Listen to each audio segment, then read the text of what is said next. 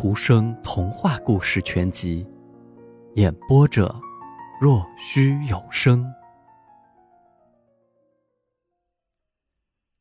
害人鬼进城了。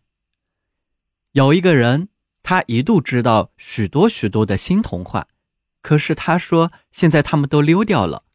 那个自己找上门来的童话不再来了，不再敲他的门了。他为什么不来？是的。这一点儿千真万确，这个人有整整一年没有想他，也没有盼着他会来敲他的门。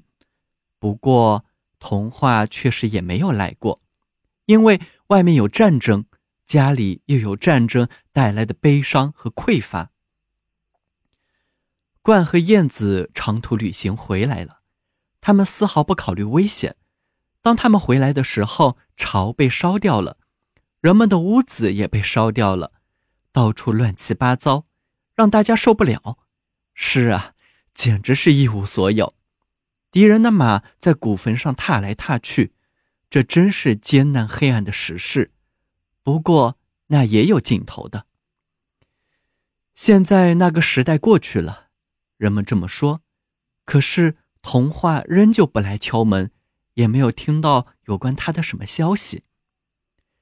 这人说道。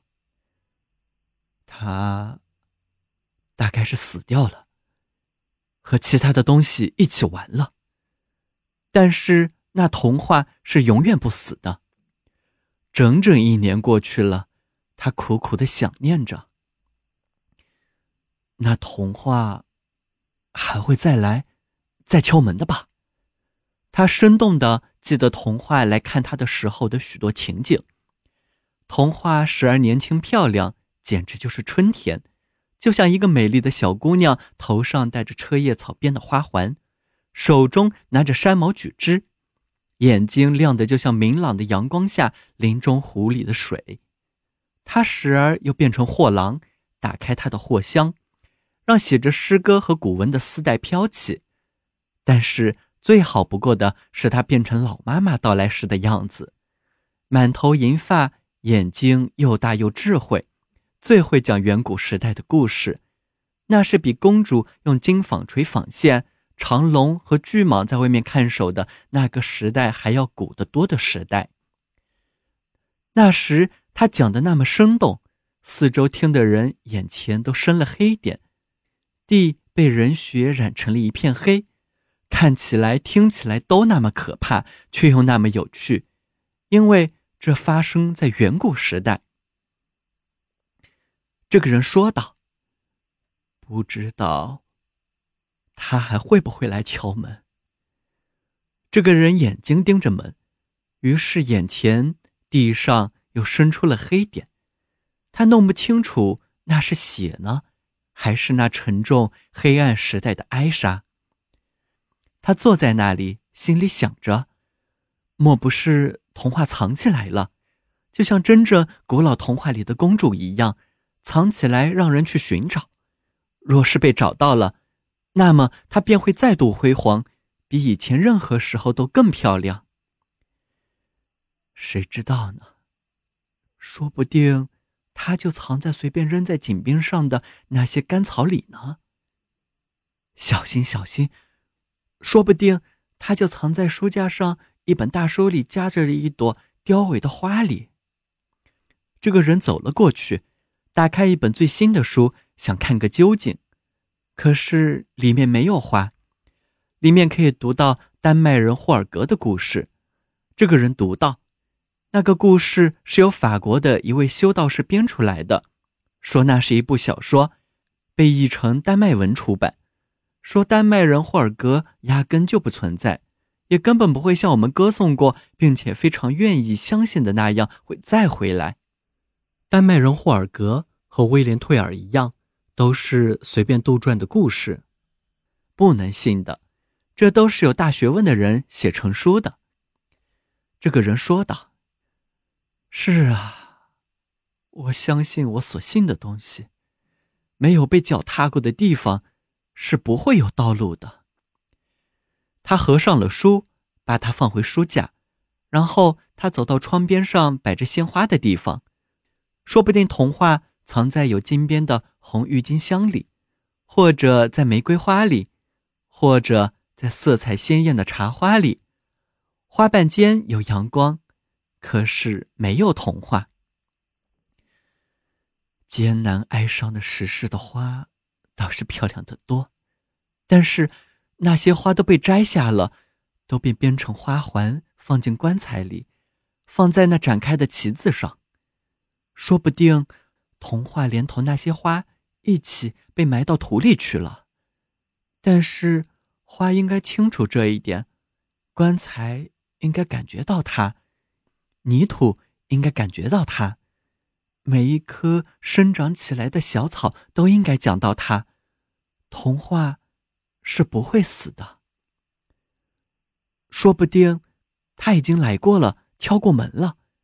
可是那时谁听过、想过他呢？人们的眼前一片昏暗，大家心事重重，几乎是怒气冲冲的看着春天的阳光，啾啾鸣叫的鸟儿和一切令人心旷神怡的绿色。是的，舌头上没有了那些古老的人民性的歌曲，这些歌已经和许多我们心爱的东西一起被装进箱子里去了。童话完全可能来敲过门，但是没有人听到过，没有人欢迎他，于是他又走开了。我要去找寻他，到乡下去，到海滩旁的树林中去。乡间有一个古老的地主庄园，墙是红的，山墙是锯齿形的，塔上飘着旗子。夜莺在纤秀的毛山菊叶子下面唱歌，望着园子里繁花盛开的苹果树，以为它开着玫瑰花。这里在夏日的阳光中，蜜蜂十分忙碌，它们嗡嗡地唱着歌，围绕着它们的女皇飞着。秋天的风暴。会讲那猎取野物的场面，讲一代代的人，讲树林的落叶。圣诞节的时候，野天鹅在开阔的水面上歌唱，而在老庄园里，在炉火旁，则是一种人们倾听歌声和远古传说的气氛。这个寻找童话的人朝着园子里一个古老角落里的一条生满野栗子树的路走去。这条路有着半明半暗的树荫。用来引诱行人。风一度曾经飒飒地为他讲过瓦尔德玛多伊和他的女儿们。树精，也就是童话妈妈本人，在这儿给他讲过老橡树最后的梦。老祖母在世的那个时代，这里是修剪的整整齐齐的树，现在只长着蕨和前麻。它们散开来，掩住了被遗弃在那边的残断的石像。石像的眼窝里长出了苔藓，不过他还能像以前一样看东西。寻找童话的人却不能，他没看到童话。童话在哪里？在它上面，在老树的上面。成百只乌鸦边飞边叫：“在这儿，在这儿。”他走出园子，走向庄子的护庄河堤，走进了凯姆林里。那儿有一所六角形小屋，小屋有鸡场和鸭场。屋子中央有一位老妇人在管理一切，他准确的知道生下来的每一个蛋，从蛋里出来的每一只小鸡。但是他不是这个人要找的童话。老妇人可以用受基督洗礼的证书和注射证书证明，这两张证书都在衣柜里，外面。离房子不远的地方是一座小丘，上面长着红山楂和毒豆花。这儿有一块古墓碑，是许多年以前从城里教堂的墓地里搬来的，是纪念那城市一位有名望的市议员的。碑上面刻着他的妻子和五个女儿，都叠着手，穿着打皱领子的衣服，站在市议员像的周围。你可以长时间的看着这东西，似乎。它对思想产生了作用，而思想又对石块产生了作用。于是，这东西便讲起了古时代的事情。至少，这个寻找童话的人这么认为。这次他来到了这里，看到了一只活蝴蝶正歇在市议员雕像的额头上，蝴蝶的翅膀在扇动着，飞了一小段路，又落到墓碑的附近，好像知道那儿长着什么东西。